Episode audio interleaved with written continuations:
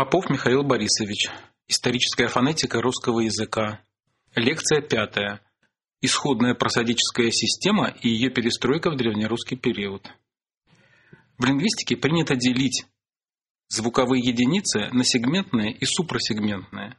К сегментным относятся фонемы, слоги, фонетические слова, синтагмы, фразы, а к супросегментным – разные виды ударения, тоны, фразовая интонация. В основе такого деления звуковых единиц лежит представление лингвистов о членимости речевого потока на сегменты. Представление, основанное в конечном счете на интуиции носителей языка. Предельной единицей сегментного членения являются фонемы. Ну, конечно, в языках, где есть фонемы. А последовательность фонем непроизносима без супросегментных или просадических средств. На сегменты большие, чем фонемы, начиная со слога, как бы накладывается просадический, и, другими словами, ритмико-интонационный контур. Просадические свойства соотносятся с сегментными э, единицами. Основной просадической характеристикой слога является тон или слоговая интонация. Основной просадической характеристикой словоформы является ударение или словесное ударение. Основной просадической характеристикой синтагмы и фразы является фразовая интонация. Итак, просодика – это совокупность супросегментных характеристик речи, а просодическая система – это определенным образом организованная система супросегментных ритмико-интонационных единиц. Что же нам известно о супросегментных характеристиках древнерусской речи и их эволюции – Понятно, что о древнерусской фразовой интонации вряд ли можно э, сказать что-либо определенное. Письменные источники ее не отражают, а сравнительный исторический метод тоже дает немного. А вот что касается слоговых интонаций и словесного ударения, то здесь историческая лингвистика в лице исторической акцентологии располагает значительно большими возможностями для реконструкции. Основным источником наших сведений о месте ударения в той или иной прославянской словоформе являются именно восточнославянские языки. В этом вряд ли сильно помогут польские и чешские языки с их фиксированным ударением. При этом, однако, в восточнославянских языках утрачены древние различия в слоговых интонациях. Древнерусские письменные памятники с проставленными надстрочными знаками ударения дошли до нас с XIV века, но в основном относятся к XVI-XVII векам, то есть уже к старорусскому периоду. Самый древний акцентуированный памятник относится к середине XIV века. Это знаменитый Чудовский Новый Завет. Древние интонационные различия могут быть реконструированы благодаря данным сербо-хорватского и славянского языков. Конечно, с привлечением материалов других индоевропейских языков, прежде всего литовского. Поскольку русский и другие восточнославянские языки в конце концов не сохранили древних интонационных различий, а также различия по долготе и краткости, которые тесно связаны с просадическими явлениями, основная интрига в истории просадической системы русского языка традиционно разворачивается прежде всего вокруг истории словесного ударения. Просадическая система раннедревнерусского периода, как ее реконструирует историческая акцентология, в значительной степени отличалась от современной. Даже если ограничиться только изменениями ударения отдельных словоформ, эти различия довольно значительные. Возьмем, например, реконструкцию просадической системы слова о полку Игоря, памятника конца XII века. Такая реконструкция осуществлена Владимиром Викторовичем Колесовым. Ну вот э, сравним ее с тем, как мы сейчас расставили бы ударение в этом тексте. Вот всем известное начало слова полку Игореве. Прочту его, так сказать, с ударениями древнерусскими. «Нелепулины бяшить братья, начати старыми словесы, трудных повести, песня о полку и гореве и горя Святославлича. Начати жеся той песни по былинам сего времени, а не по замышлению боянию. Ну, в переводе это значит, неприлично бы нам было, братья, начать старыми словами скорбных повестей песня о походе Игоревым, Игоря Святославича. Начаться же следует этой песни по былям всего времени, а не по замыслу Баянова. Реконструированные ударения во многих случаях не совпадают э, с современными. Например, изменилось место ударения. Сейчас мы говорим о полку, а не о полку. Игоря, Игореве, а не Игоре, Игореве. По замышлению, а не по замышлению. В самом начале Нелепулины было когда-то одним фонетическим словом, да еще и с ударением на частице «ли». А сейчас это два фонетических слова. Одно «не лепали» с ударением на «лепо», другое «нам». Теперь мы сказали бы Начаться же, а в слове о полку Игореве было «начатижеся». Вдобавок в словосочетании «сего времени» существительное вообще оказывается безударным и просадически примыкает к предшествующему местоимению, фактически превращаясь в инклитику. В сочетаниях старыми словесы и трудных повестей безударные существительные, примыкая к предшествующему прилагательному, могли иметь лишь побочное ударение. Таким образом, мы видим довольно существенное различие между древнерусским и современным ударением. Теперь давайте обратимся к современному русскому ударению. Если взглянуть на современное э, словесное ударение, то оно может показаться нам довольно беспорядочным. Почему, например, даже словоформы одного слова имеют столь прихотливую расстановку ударения? Сравните «голова», головы на голове с ударением на флексии. Но в винительном падеже голову, а с предлогом вовсе э, странно схватиться за голову. Ударение переносится на предлог.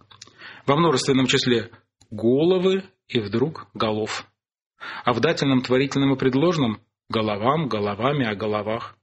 Тоже и в глаголах занять, но занял, заняло, заняли и вдруг заняла. А иногда мы слышим и ненормативное, просторечное «заняло» и так далее и тому подобное. А что стоят проблемы, перед которыми оказываются носители современного русского языка? Как ставить ударение в тех или иных словах? Обеспечение или обеспечение? Включит или включит? Позвонит или позвонит? И так далее и тому подобное. Для того, чтобы понять природу современного ударения и факторы, которые влияют на изменения в ударении, необходимо углубиться в древность причем довольно глубокую древность. Подчеркну, что далеко не все изменения в просадической системе имеют прямое отношение э, к фонетике или фонологии, но многие явления в его истории связаны именно с фонетической природой словесного ударения. Древнерусский язык унаследовал из праславянского систему с противопоставлением двух типов тона на ударных слогах или двух типов ударения – восходящего и нисходящего. Это различие традиционно трактуется как различие э, в слоговой интонации. И, соответственно, говорят о восходящей или окутовой и нисходящей или циркумфлексовой слоговых интонациях. А само ударение рассматривается как музыкальное. Восходящий тон или акут обозначается знаком акута надгласным, а нисходящий или циркумфлекс часто обозначают знаком тильды или дугой, коморой. Поскольку обозначение акута совпадает со знаком э, русского словесного ударения, ну а в чешском, например, со знаком долготы гласного, ударение в акцентологических работах целесообразно обозначать по правилам транскрипции Международной фонетической ассоциации, то есть специальным значком в начале слога. Для ранее древнерусского это тем более удобно, что все слоги были открытыми, проблемы определения слоговой границы нет. Прославянский язык унаследовал из индоевропейского свободное и подвижное ударение, которое могло находиться на любом слоге словоформы. Сравнительно исторический метод позволяет предположить, что изначально все слоги, как ударные, так и безударные, каждой словоформы имели восходящий или нисходящий тон. Традиционно считается, что долгие гласные и дифтонги, и дифтонги с долгим первым гласным, а затем и их рефлексы, характеризовались восходящей интонацией. Дифтонги же с краткими гласными, а после монофтонизации и их рефлексы характеризовались нисходящим тоном. Краткие гласные первоначально имели особую интонацию, близкую к циркумфлексу. Во всяком случае, на кратких не было противопоставления акута и циркумфлекса. Сказанное можно проиллюстрировать на материале ударения русских полногласных форм. Как мы уже говорили в лекции, посвященной истории полногласия, русский язык отражает следы древних слоговых интонаций. Имеются регулярные литовско-славянские соответствия, например, двух существительных со значением «ворон» и «ворона». Как видите, в русском языке у нас в этих словах ударение на разных гласных полногласного сочетания. Русская «ворона» соответствует сербо-хорватскому «врана», чешскому «врана» и восходит к прославянской форме «ворна» с акутом, которая, в свою очередь, восходит к индоевропейской форме «орна» с долгим гласным дифтонгического сочетания. В литовском славянским формам закономерно соответствует нисходящий тон. Литовская «варна». Русская форма «ворон» соответствует сербо-хорватской «вран», чешской «вран», и все они восходят к прославянской форме «ворн» с циркумфлексом, которая, в свою очередь, восходит к индоевропейской форме «ворнос» с кратким гласным дифтонгического сочетания. В литовском этим славянским формам закономерно соответствует восходящий тон, литовская «варнас». Таким образом, прославянскому акуту соответствуют в литовском нисходящий тон, в сербохорватском восходящий тон на долгом гласном, в чешском долгота гласного, а в русском ударение на втором слоге полногласия. Прославянскому циркумфлексу соответствует в литовском восходящий тон, в сербохорватском нисходящий тон на долгом гласном, в чешском краткость гласного, в русском ударение на первом слоге полногласия. Распределение слогового тона на обоих компонентах дифтонгического сочетания и составляло специфику его дифтонгической природы в прославянском языке. Кажущаяся хаотичность современного русского ударения объясняется изменениями, происходившими в глубокой древности. Рассмотрим некоторые из них. Своеобразие славянской э, просадической системы определилось э, в процессе двух важных изменений в области ударения, которые описываются законами, носящими имена выдающихся лингвистов Филиппа Федоровича Фортунатова, Фердинанда де Сосюра и Алексея Александровича Шахматова. Это закон Фортунатова де Сосюра и закон Шахматова. Если оставить в стороне некоторые детали и спорные вопросы, то суть этих изменений заключается в следующем. По закону Фортунатова де Сосюра в праславянском или даже в балтославянском ударение переходило с циркумфлексового слога на следующий за ним безударный слог с окутовой интонацией. Ну, например, древняя форма с ударением на корне «гора» сдвинулась на окончание. Гора. Ну, соответственно, русская гора. Но, например, в винительном падеже горам, там был носовой в конце, гором, русское гору, этого передвижения не было. Ну, потому что здесь не было условий по закону Фортунатова де Сосюра. То же самое можно сказать о слове «борода». Первоначальное ударение было на первом слоге «борда», а затем по закону Фортунатова де Сосюра ударение передвинулось на окончание, но только в этой форме. Передвинулось, например, в винительном падеже, оно осталось на первом слоге, что и отражает русская форма «бороду».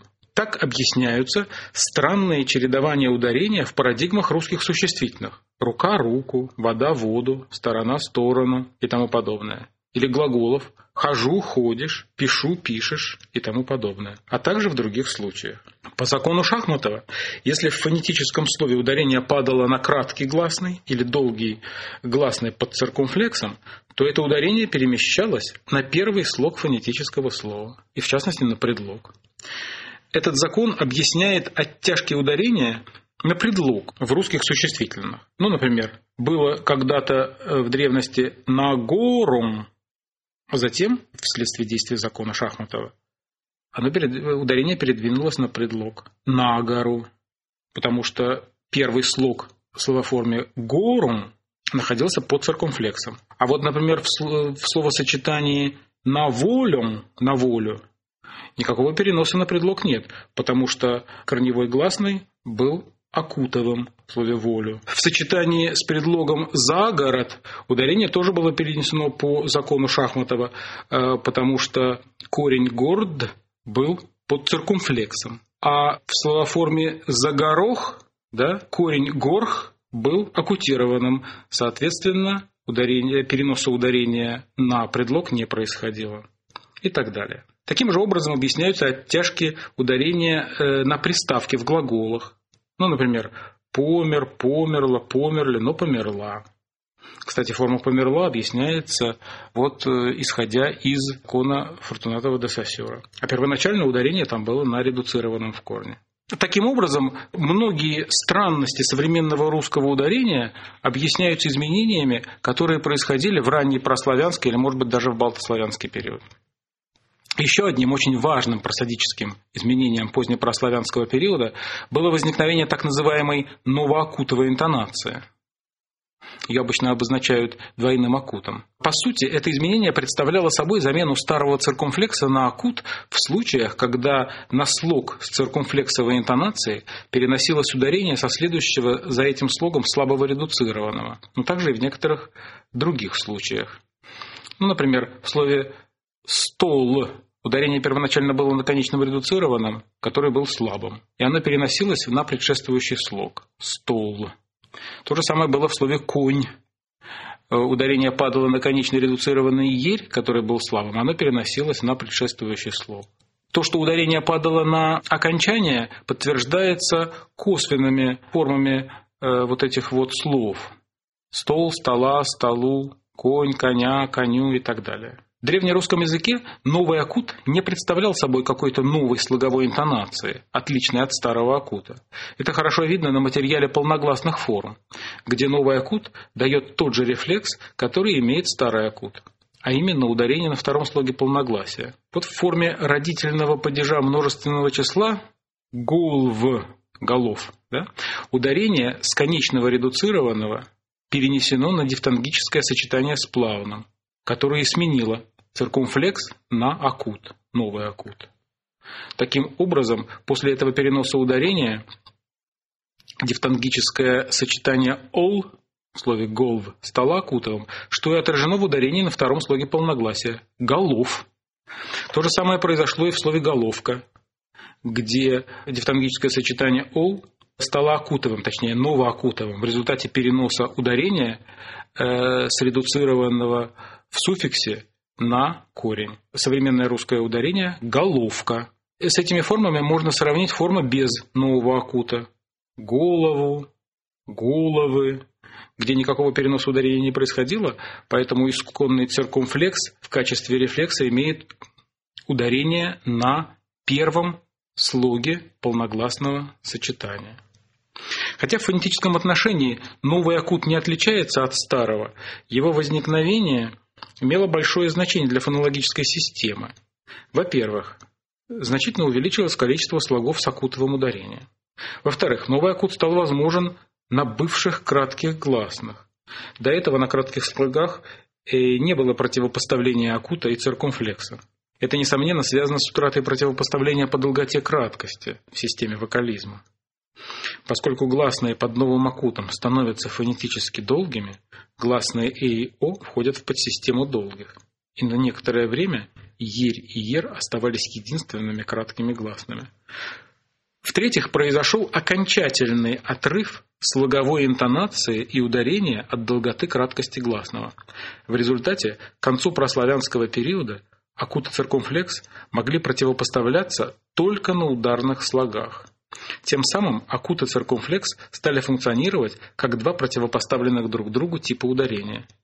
Такое положение сохранялось и в раннем древнерусском языке. Итак, главными просадическими противопоставлениями древнерусского языка были следующие. Во-первых, это оппозиция ударных и безударных слогов словоформы. Ну, например, косы родительной э, единственного и косы именительной винительной множественного. Это понятно. Во-вторых, и это релевантно уже только для ударных слогов, оппозиция восходящего ударения, акута, и нисходящего ударения, циркумфлекса. Ну, например, винительный падеж единственного числа слова «воля» – «волю». Ударный слог – акутовый.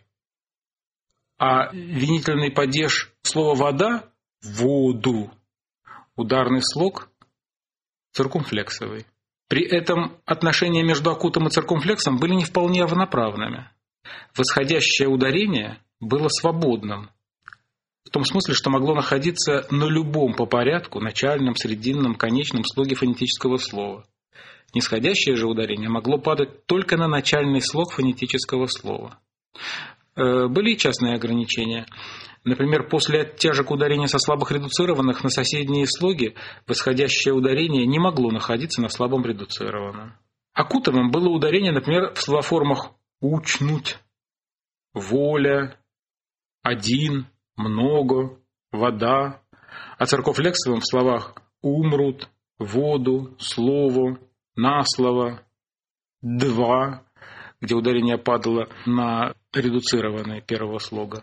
Подчеркну, что речь идет именно о словоформах, а не о парадигмах слов, поскольку в некоторых парадигмах могли сосуществовать словоформы и с акутом, и с циркумфлексом. Ну, например, в слове «вода» было акутовое ударение на окончании в именительном падеже единственного числа, а в слове «воду» было циркумфлексовое ударение на первом слоге, на корне. Или, например, в форме первого лица единственного числа «несу» ударение начального слога было циркумфлексовым, а в форме второго лица единственного числа «несеше» оно было акутовым. То же самое было в третьем лице единственного числа «несеть» или в форме второго лица множественного числа «несете», где акутовым был конечный слог. Акутовым было ударение на последнем слоге словоформы. В древнерусском существовали словоформы, которые, если их произносить изолированно, различались только типом ударения, то есть тоном первого слога. Ну, например, в существительном со значением «зерно» в именительном падеже «жито» было акутовое ударение, а в страдательном причастии среднего рода, тоже в именительном падеже единственного числа «жито» был циркумфлекс.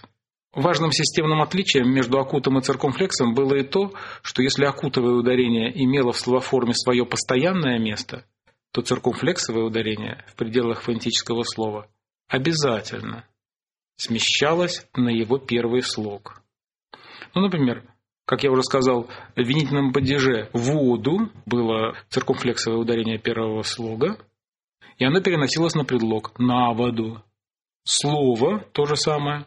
Циркумфлексовое ударение переносилось на предшествующий слог «заслово». «Жито» – пережито, «нажито», «зажито», «несу» – первое лицо единственного числа, а если там была приставка, то «занесу» и так далее. Кроме того, в потоке речи тесно связанные по смыслу фонетические слова, имевшие циркумфлексовое ударение, могли примыкать к предшествующему фонетическому слову, теряя ударение и становясь инклитиками или проклитиками. Помните, мы приводили э, форму из зачина слова о полку Игореве с безударным существительным «сего времени». Такого же типа были и другие случаи. «Сегодня», что превратилось в современное наречие «сегодня», «новегороде», «спаси Бог», что превратилось в наше современное «спасибо», «на три дни», «четыре на десяте», вот эта вот форма 4 на 10 превратилась в наше числительное 14. Или 50, что превратилось тоже в одно слово 50 и тому подобное. В связи с этим отметим еще одну особенность древнерусской просадической системы. Словоформы делились на два просадических класса – акцентно-самостоятельные словоформы и клитики – к акцентно-самостоятельным относились словоформы, их было подавляющее большинство, которые могли сами по себе образовывать фонетическое слово. Клитики же, без поддержки других словоформ, не могли образовывать фонетическое слово. Хотя, например, две клитики, объединившись, могли, э, могли составить фонетическое слово. Например, «замя» – «за меня», «не за ся», «не за себя» и так далее. Количество клитик было относительно невелико, но в их число входили довольно частотные словоформы. Бо, же, ли, не, местоимения ми, ти, си, на, за, глаголы э, есмь, еси и другие. Примерно э, всего в древнерусском языке было около 50 клитик. Распределение клитик в древнерусском тексте подчинялось довольно сложным синтаксическим закономерностям. Как мы уже говорили, в некоторых случаях акцентно-самостоятельные слова сами могли становиться энклитиками, если они по смыслу тесно примыкали к предшествующей словоформе. Но они не были настоящими инклитиками. А вот настоящие инклитики, то есть словоформы, примыкающие к предшествующему слову, подчинялись так называемому закону Вакернагеля. Этот закон был сформулирован швейцарским лингвистом Якобом Вакернагелем для древних индоевропейских языков и как показывают недавние исследования на материале древнерусского языка, в частности, э, на материале берестяных грамот, он довольно строго действовал в древнерусском языке. В самом общем виде правило Бакернагеля такое. Энклитики занимают место непосредственно после первой ударной словоформы предложения. Причем, если энклитик несколько, то они располагаются в определенном порядке, согласно иерархии. Возьмем в качестве примера э, уже использовавшийся нами зачин слова полку Игореве. «Не лепо ли небяшить, братья, начате старыми словесы трудных повестей, песнь о полку и гореве и горе Святославлича, начатижися той песни по былинам всего времени, а не по замышлению баяня». Здесь в обоих случаях не лепулины и начатижися Энклитики стоят после первого ударного слова. Причем в порядке иерархии. Сначала, как положено, идут частицы «ж» и «ли», энклитики более высокого ранга, а потом местоимения дательного и винительного падежей «ны» и «ся», энклитики более низкого ранга. Причем, как мы видим по форме «нелеполины», энклитика может оказываться и под ударением.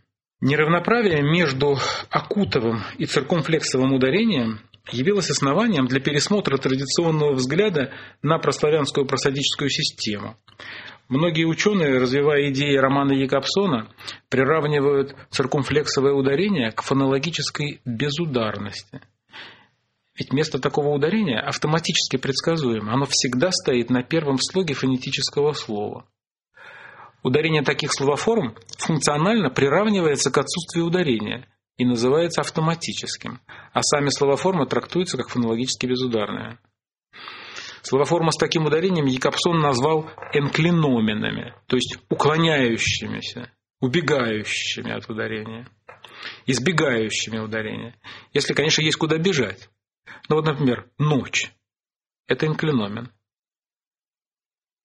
Ударение всегда стремится уйти с корня в ночи, на ночь, полночь, в полуночи, за полночь, всеношная, ночной и так далее. Во всех этих формах, если есть какие-то суффиксы, окончания, предлоги, приставки, ударения переходят на них. И только форма «ночь» сохраняет ударение, но просто ему некуда деться уже больше. Акутовое ударение трактуется как фонологическое, и в параллель автоматическому его предложено называть автономным. Это термин Андрея Анатольевича Залезняка. Словоформы с автономным ударением, фонологически ударные, называются ортотоническими, то есть, ну, как бы правильно ударными. Этот термин ортотонические словоформы предложен Владимиром Андреевичем Дебу. Итак, энклиномина – это в принципе то же, что традиционно называли словоформами с нисходящей интонацией на первом слоге фонетического слова. В этой трактовке, однако, вызывает возражение сама возможность существования в языке многочисленного класса фонологически безударных словоформ, которые к тому же являются акцентно-самостоятельными.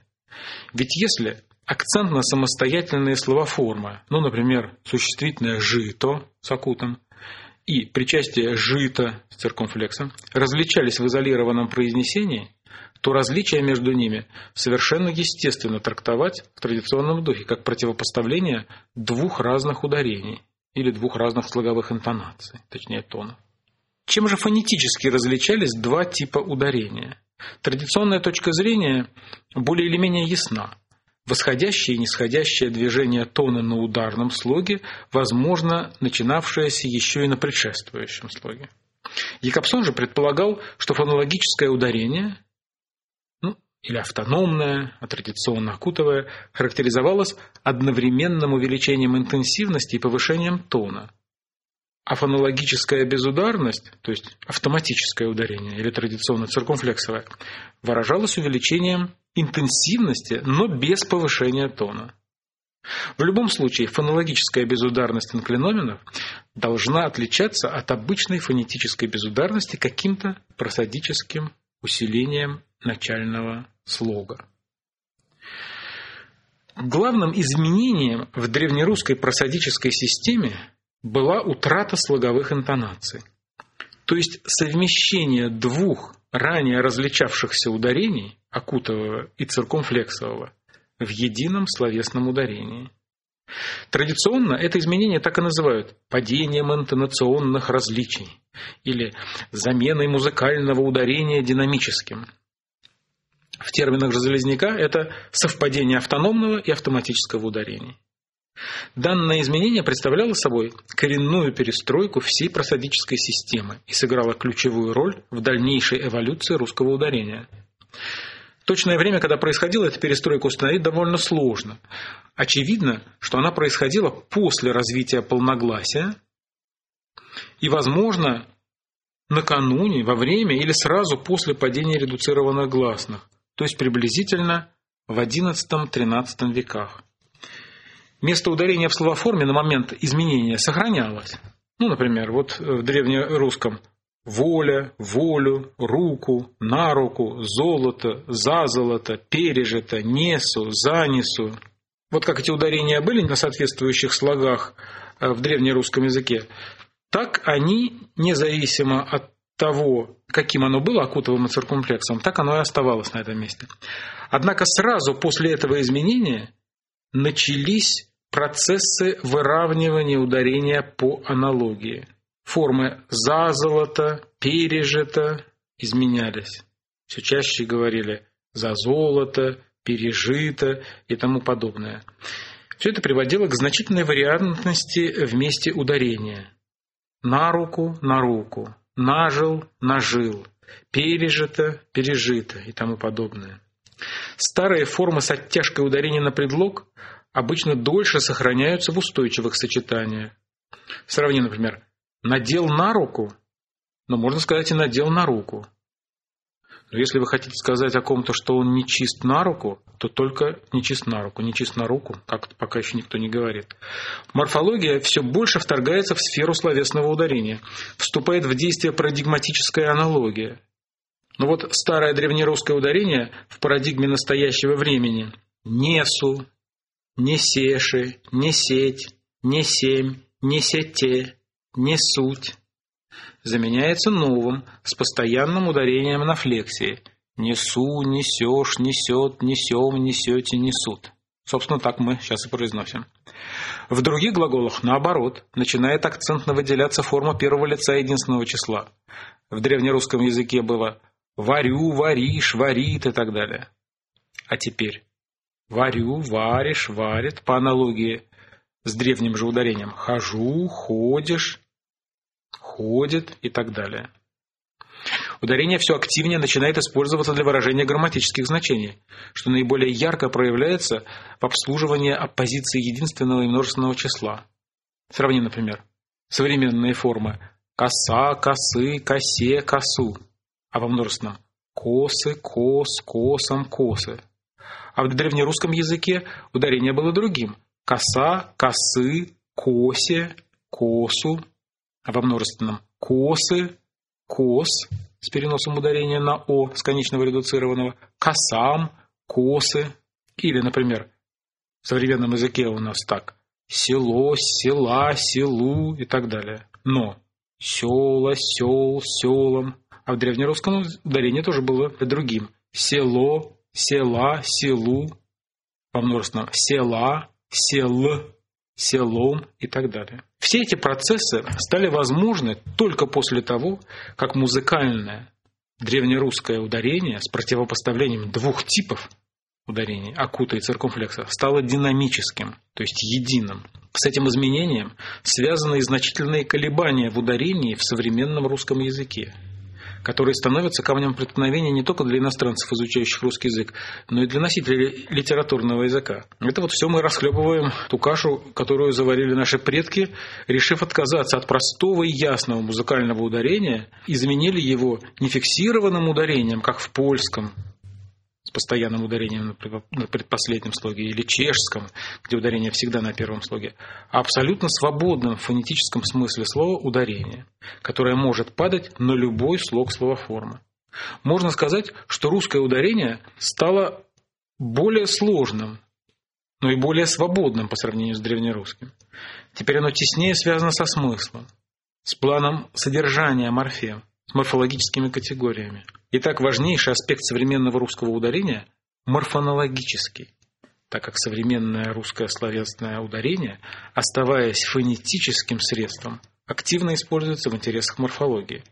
Роль этого аспекта прямо связана с теми изменениями, которые пережило наше ударение еще в древнерусский период. В заключение необходимо остановиться на одном важном событии в истории системы гласных фонем, которое было фонологическим следствием утраты интонационных различий. Я имею в виду появление новой фонемы – О закрытого.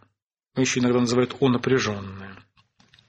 Фонема О закрытая возникла из О под восходящим, окутовым и новоокутовым ударением.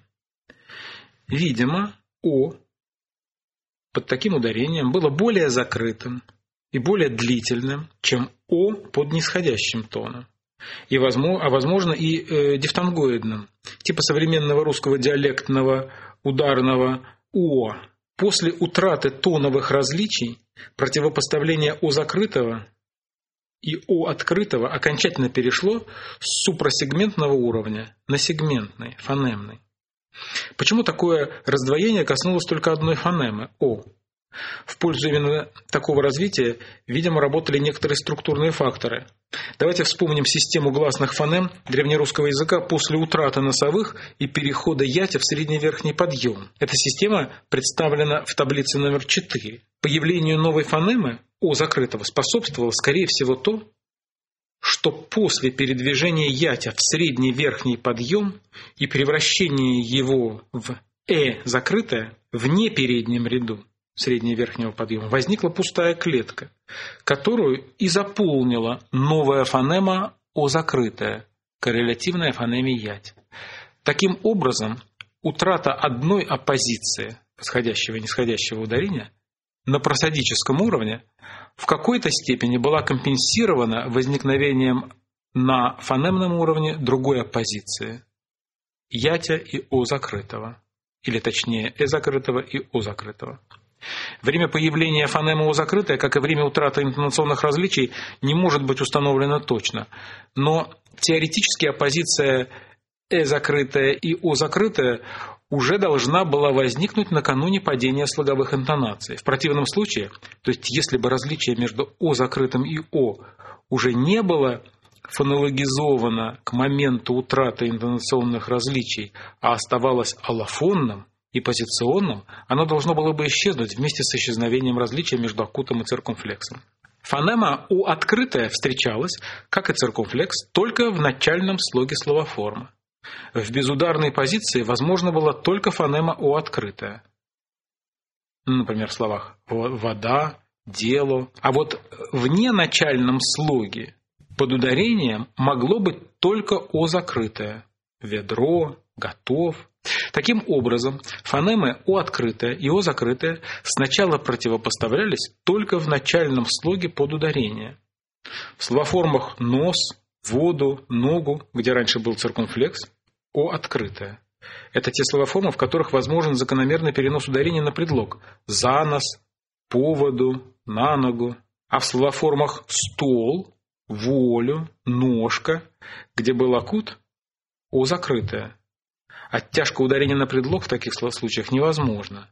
За стол, на волю, не за стол, на волю таких форм. Такие формы не встречаются ни в литературном языке, ни в диалектах. После появления фонемы «о» закрытая, э, но до падения редуцированных гласных, если, конечно, эта фонема возникла до падения редуцированных, система гласных фонем приобрела вид, представленный в таблице номер 5. Однако позднее После падения редуцированных количество словоформ с «о» под ударением увеличилось, так как сильный «ер» изменялся в «о» открытое. Сон, точка, горб и так далее. Соответственно, увеличилась различительная сила оппозиции «о» открытое, «о» закрытое.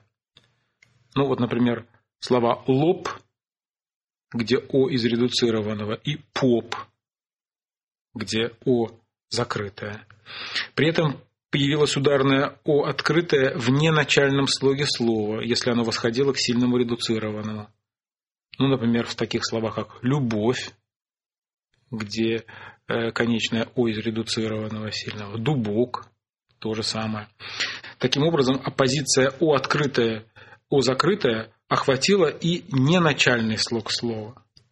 Ну, например, дубок с О открытым, глубок с О закрытым, кусок с О открытым, высок с О закрытым, свекровь с О открытым, покров с, О закрытым и тому подобное. Но еще раз повторяю, это стало возможным только после падения редуцированных. Понятно, что кириллическое письмо, как, впрочем, и глаголическое, не предполагало развлечения двух «о», так как их не было в исходной системе. Поскольку кириллица не имела специальной буквы для фонемы «о» закрытой, древнерусские писцы пытались найти средства для ее передачи на письме, когда в этом появилась необходимость. В некоторых рукописях для обозначения «о» закрытого использовалась буква «о» с надстрочным значком, коморой, такой дугой над буквой «о». Или иногда использовалась омега,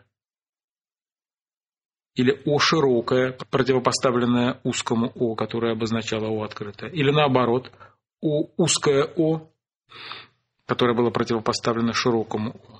Наиболее распространенными системами, выработанными э, в русском письме, были коморная, которая впервые была описана Леонидом Лазаревичем Васильевым, и омеговая, обнаруженная Владимиром Викторовичем Колесовым. Разумеется, даже у песцов, которые стремились к развлечению двух «о» на письме, обозначение «о» закрытого не было обязательным. Хотя в некоторых памятниках процент обозначения был довольно высок, доходя до 80-95%.